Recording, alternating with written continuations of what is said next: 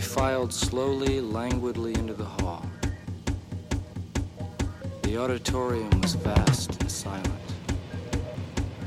As we seated and were darkened, the voice continued. The voice continued.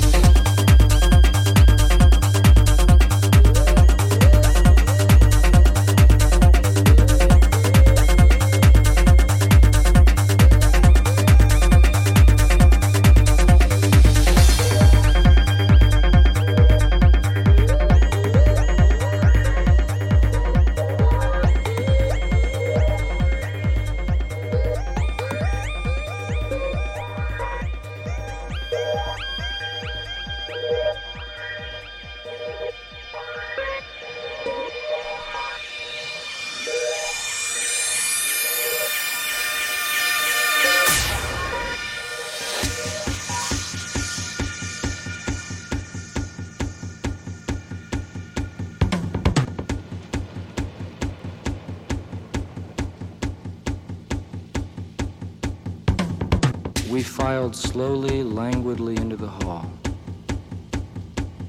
The auditorium was vast and silent.